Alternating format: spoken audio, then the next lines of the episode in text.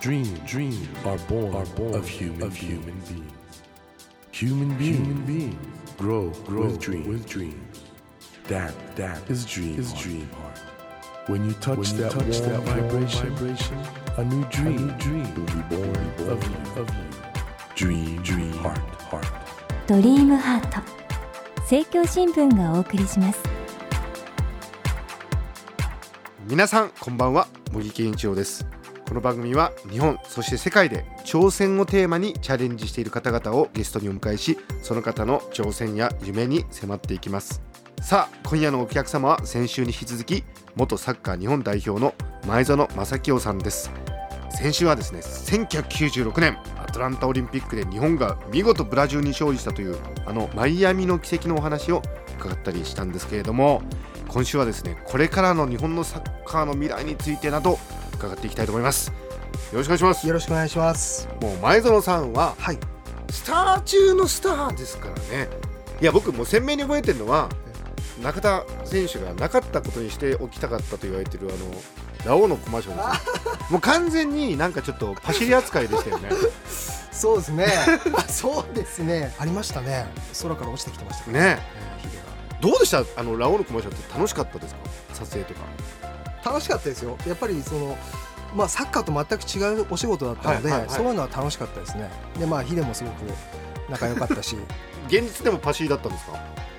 いや、あのね、あいつはでもね、 あれなんですよ。やっぱ、今と変わんないんで、しっかりしてるんで、はいはいなんか筋が通ってないことは嫌いなんで。おうもうしっかりしてましたよ。言うことおをう後輩ながら。パシっていうことはなかったですね。全く。そうですか え 僕なんかどっかで聞いた話だと遠征の時にあのカップ麺を大量に持って行ってみんな助かったみたいなえそうなんあれですよど。こでしたっけアジアそう大会ですかなんかはだいっけ、予選とかで、はいはいはいやっぱり僕らの頃はその代表に国産がついてることなかったので、やっぱそういうそうですよ、そうなんですか今はもう、もう栄養専属のもう、栄養学かなんかでね、はあ当時い、いやいや、えもうじゃあどういう現地行ったら何食べたんですか現地行ったら、現地の出るものですよ、要だはっ。て何が出るかわかんないそうですよだからら要は火を通してあるものは絶対それだけしかあーた食べそうかないだそうかからサラダとかもダメなんですよあと生水使ってる、まあ、サラダなんかも洗ってあるしそういうのは絶対食べないえそうすると栄養偏りません偏だからまあカップラーメン食べてもまた偏っちゃうんですけれどもままあ、でもとにかくお腹いっぱい食べるっていうその中で自分でチョイスして食べるっていう、またうまいですもんね日本のカップ麺ってねやっぱりね2週間1ヶ月ぐらいいたら食べたくなりますからねおーでみんな助かったとはい いう伝説のある伝説前園さんはそそんなこまでだから本当スターっていうことでいやいやそのね前園さんは実はもう高校生の時に J リーグのチームに所属してたというまあ正確に今高校3年生の時全国選手権が終わって1月終わったらもうそのまま参加させていただいて、これ横浜フリューゲルですではすいね、はいそうですねこれは煽ったがりっていうかもうそれだけやっぱり抜きんでてたってことですよねいやそのことないと思いますよ高校選手権で、まあ、注目された選手は、まあ、僕同期だと小倉とかいるんですけどはも、いはいまあ、みんないろんなチームにちょうど J リーグができる直前だったのはいで、はいはいそういう意味ではまあ当時もそうだったと思うんですけど今はそのジュニアの育成っていうのはもっとあれですか進んでるんですかもちろん今育成がもうしっかりしてるので、はいそれこそ今の代表の選手たちは J リーグの下部組織のカテゴリーでしっかり育ってきて、はいアンダー15だったり17だったりそういうところにしっかり入ってきながらステップアップしてる僕なんかそのカテゴリー入ってないですから一度もああああ当時ってこと当で時、すねはいじゃあ今の子は一応環境は整ってってあとは何が課題なんですかねこれね日本の選手育成ってことにおいては課題はやっぱりその武器を持った選手かなっていうお個人の武器やっぱりはい上手い子はすっごいいるんですよね、おはいてか教えなくてもこんなのもできるんだっていう子はいるんですけれども、やっぱり自分のこれっていう特徴とか武器を持ってないとやっぱり日本代表とかになれないしプロにはなれるかもしれないけど日本代表もしくは世界に行くってなるとこれは負けないっていうものがないといけないのかなと思いこまれすね。僕ねこれね前園さんに前教えていただいたことで俺はい時々講演会とかで言ってみんなすげえ受けてんだけど 前園さんに俺バカだからはい、 「いや前園さんあのリフティングとか何回ぐらいできるんですか?」っつって俺今でも鮮明に覚えてるんですけど前園さんが「はみたいな顔しててはい質問の意味が分かんないみたいな顔されててはいあそれで俺はっと気づいてあそうかリフティングってね、はい呼吸してるようなもんだから別に続けようと思ったらほら僕たちだと10回、20回とかなんだけど、 数数えて新記録とか言うんだけどだからそういうなんか前園さんもそうだけどそういう圧倒的なテクニックっていうかスキルを持った子がさらに自分だけの武器ということですよね。そうですねいや僕はそあのれがドリブルだったんですよドリブル、はいあのドリブルすごかったもんないやだからリフティングなんて何回でもやれるのが当たり前みたいなそま あそう本当素人のすみませんそういう基本的なスキルがあった上でさらになんか抜きんでたものってことですもんねそうですね、出そうですねこれからそういう僕ジはュニアクラスあたりからうん、出ると思いますうーんうん、でも前澤さんもやっぱりこれから指導者としてはいいろいろやっていきたいんですよね、そうですね、まあ、指導者だけっていうのはまだ考えてないですけどおうもおうおうおうおうサッカーに携わることはやっぱりずっとやっていきたいと思うどういうところから行きたいですかサッカーというものに対してね情熱っていうかパッションってのはどこに向かっていくんでしょういや僕はねやっぱり育成年代が僕やりたいと思ってるんですよおうおうおう一番成長できるし、あの一番大事な時期を僕は教えたいなって一番こうトップレベルとか J リーグの監督とかよりもその育成年代の方が僕は興味があるおーあとやっぱアジアとか回りたいなと思いますねあそうですか やっぱりアジアのサッカーの底上げというかそうですね僕はまだ知らない国もいっぱいあるし、ええそこでサッカーが行われてる代表があるんだってことも知らないとことかっていっぱいあったのでああやりがいあるかなと思いますけど忙しいですねいやいやいやいやそう考えるといやいやそんなことないですけどいやーそうだキャプテンもやってたんですもんね、特にあのマイアミの奇跡の時はええキャプテンだったわけで、大してキャプテンらしいことはしてないんですよ僕はもう自分のやりたいようにやらせてもらってるのが僕キャプテンだったんで、はい、あとはもう周りがやっぱりいろんなことをこう支えてくれたというか細かいことも含めてというところがキャプテンなんでしょうねいやいやそんなことないですよあのでも先ほどねその武器を持った選手を育てなければいけないっておっしゃったんですけど、はいそのリーダーシップっていうかそのチームメイトの中で何か自分のビジョンっていうかそういうサッカースタイルを出していってインスピアイアしてみんなそこで行くみたいなのってどうそういう能力ってのはできていくんですかどうですかねまあもちろん経験とかもあると思うんですけれども、あとは今子供結構教えてて、はい話しててもこうあんまりコミュニケーションができない子が多かったりするんですよおうあと自分のこう意思をあんまりこう言えない子とかがいるんはいはいはいはいでやっぱり間違ってても自分のこう意見を言っていくというか自分はこうしたいとかこういうプレーが好きだとか意思表示っていうかなんかそういうのを大事かなっていうのはちょっと思ってるんですけどそうなるとこれサッカーだけの話じゃないですねまさに自分たちの意見をどう言そうってでっすねていう教育全体にもつながっていっちゃうんでそうですね結構こうするなとかこういうプレーダメだよっつったらもうそれ以上しない子が多いんでそこはちょっと大きな課題ですね。でもサッカーをちゃんと育成しようと思ったらこれサッカーに終わんなくないですかそうなると。いや多分その通りだと思います。ですよね、はいメンタルな部分というか、はいマインドセットというかえ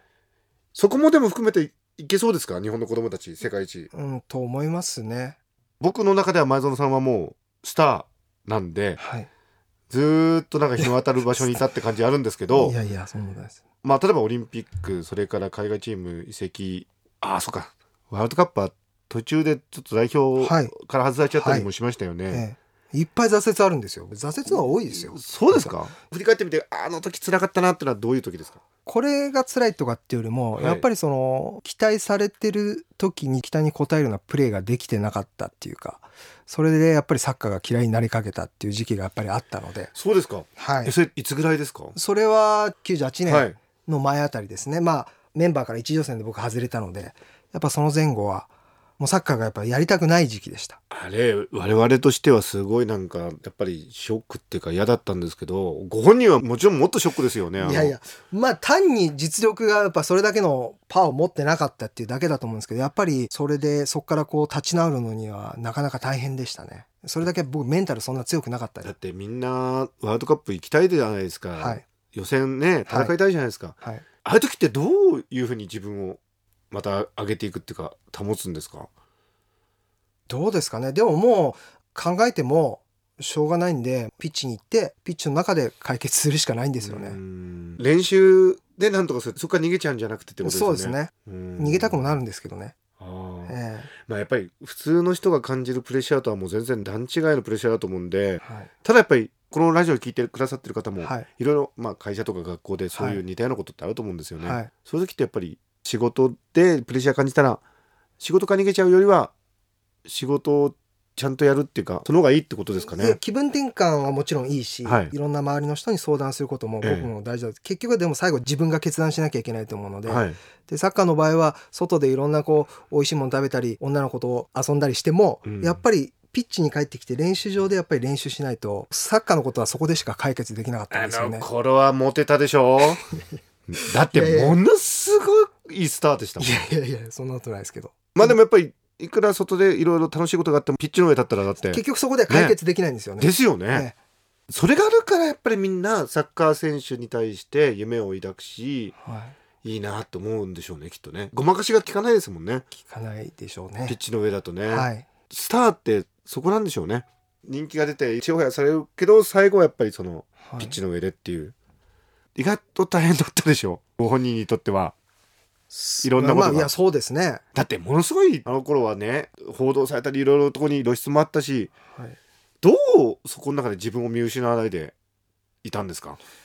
とにかく、まあ、好きなサッカーがあったので最終的に戻るとこはそこしかないなっていうので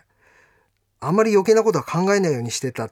のはあると思うんですよね。もう雑音は気にしないという、うんでもねそれがいいかどうかわかんないですそれやっちゃうと今度こうあの目線がやっぱり狭くなっちゃうんで、うんでもそうなっちゃうんですよね。マドローさんなんでそんなサッカー好きになっちゃったんですかえなんでですかねもう気がついたら好きでしたね。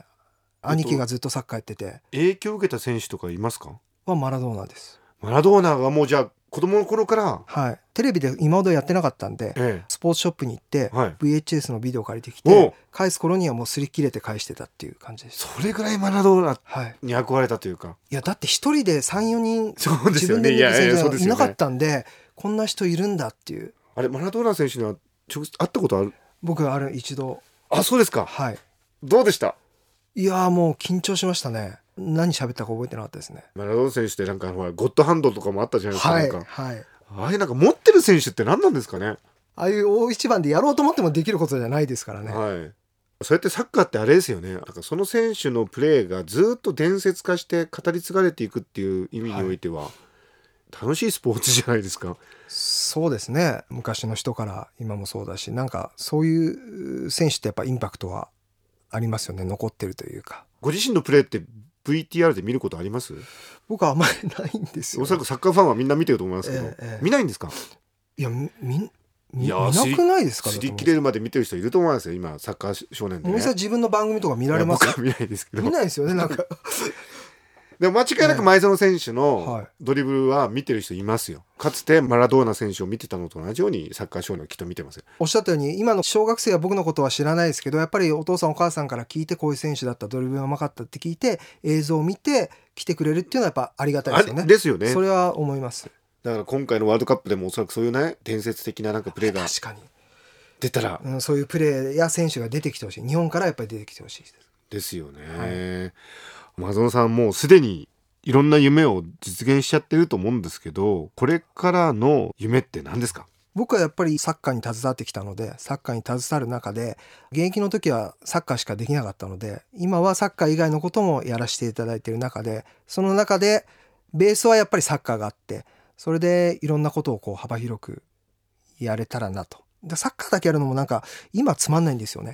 だ大好きですけどサッカーっていうのを一つの軸としてなんかそうですね世界のはい、何かをつかむというか、アジアにもいろいろ行きたいし、はい、具体的にこれがやりたいこれがやりたいっていうのはないんですけど、まあ、1年後はどうなってるかわからないし先のことはでもそのベースの部分はやっぱりサッカーというものがあるっていうあのラオウの CM で ね前園さんのサブやっていたヒデは自分探しというか世界中いろいろ行ったりしてるじゃないですか。はいサッカー選手って引退した後ってやっぱりなんかすごいなんか活動の幅がわーっと広がるケースもありますよね。だかそうですねら前園さんもだからひょっとしたらなんか全然違うことを考えてるのかなとか。やってきてなかったことをやることはすごく楽しいことなんで、はい。やれる機会があればいろんなことをこうチャレンジしたいなとは思いますけど楽しみですね。とにかくあのスターってのは僕は一生スターだと思うんだよな。だからこれからどういう形で前園さんが輝いていくのかとても楽しみにしてるので。はいで、しかも隣にはミニブタのセブン君もいるということで。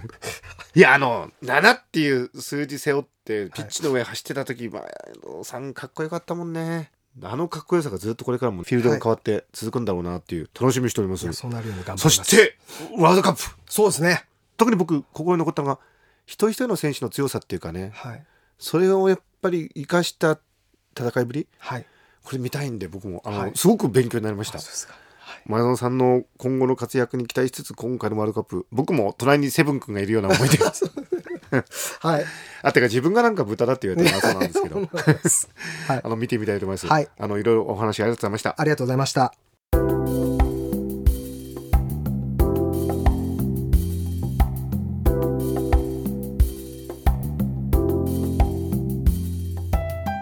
be seen, be seen with the naked, eye. naked eye. But we sure can, live, our dreams. Dream, dream heart is in you, is in you, and it will make, it will make a brand, a brand new, new you, you. Dream, dream heart. ドリームハート今夜お迎えしたお客様は先週に引き続き元サッカー日本代表の前園正清さんでした前園さんは本当になんていうかサッカーというものを手がかりとして人生というものをまあ今広げていかれようとされてるんだなとそういう意味においてやっぱり僕ね入り口は何でもいいと思うんですよよくやっぱり若い時って自分の人生何をね手がかりに切り開いていこうって思うと思うんですけどやはり前園さんみたいにサッカー大好きでもうそれに打ち込んでそうするとね不思議なことにそこからちゃんと道が開かれていくとですから僕はやっぱり人生のね入り口というのはいろんなとこにあるんだなってことを改めて思った次第ですさてドリームハートのホームページでは皆さんからのメッセージをお待ちしています番組へのご意見など内容は何でも構いませんホームページにあるメッセージフォームからお送りくださいお待ちしていますさあ来週は世界で最も勢いのあるウェブサービスの一つと言われているオンライン署名サービス Change.org の日本版代表ハリス鈴木恵美さんをお迎えしお話を伺っていきますどうぞお楽しみにそれではまた来週のこの時間にお会いしましょうドリームハートお相手は森健一郎でしたドリームハート政教新聞がお送りしました